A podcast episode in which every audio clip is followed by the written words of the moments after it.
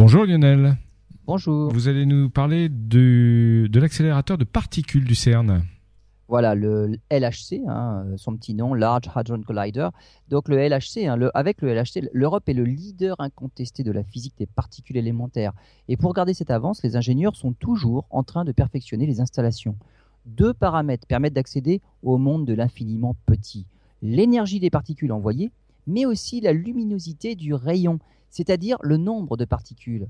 Si une collision n'a qu'une très faible probabilité de se produire pour créer de nouvelles particules, la probabilité augmente avec le nombre de collisions et le temps d'attente pour découvrir de nouvelles particules se réduit d'autant.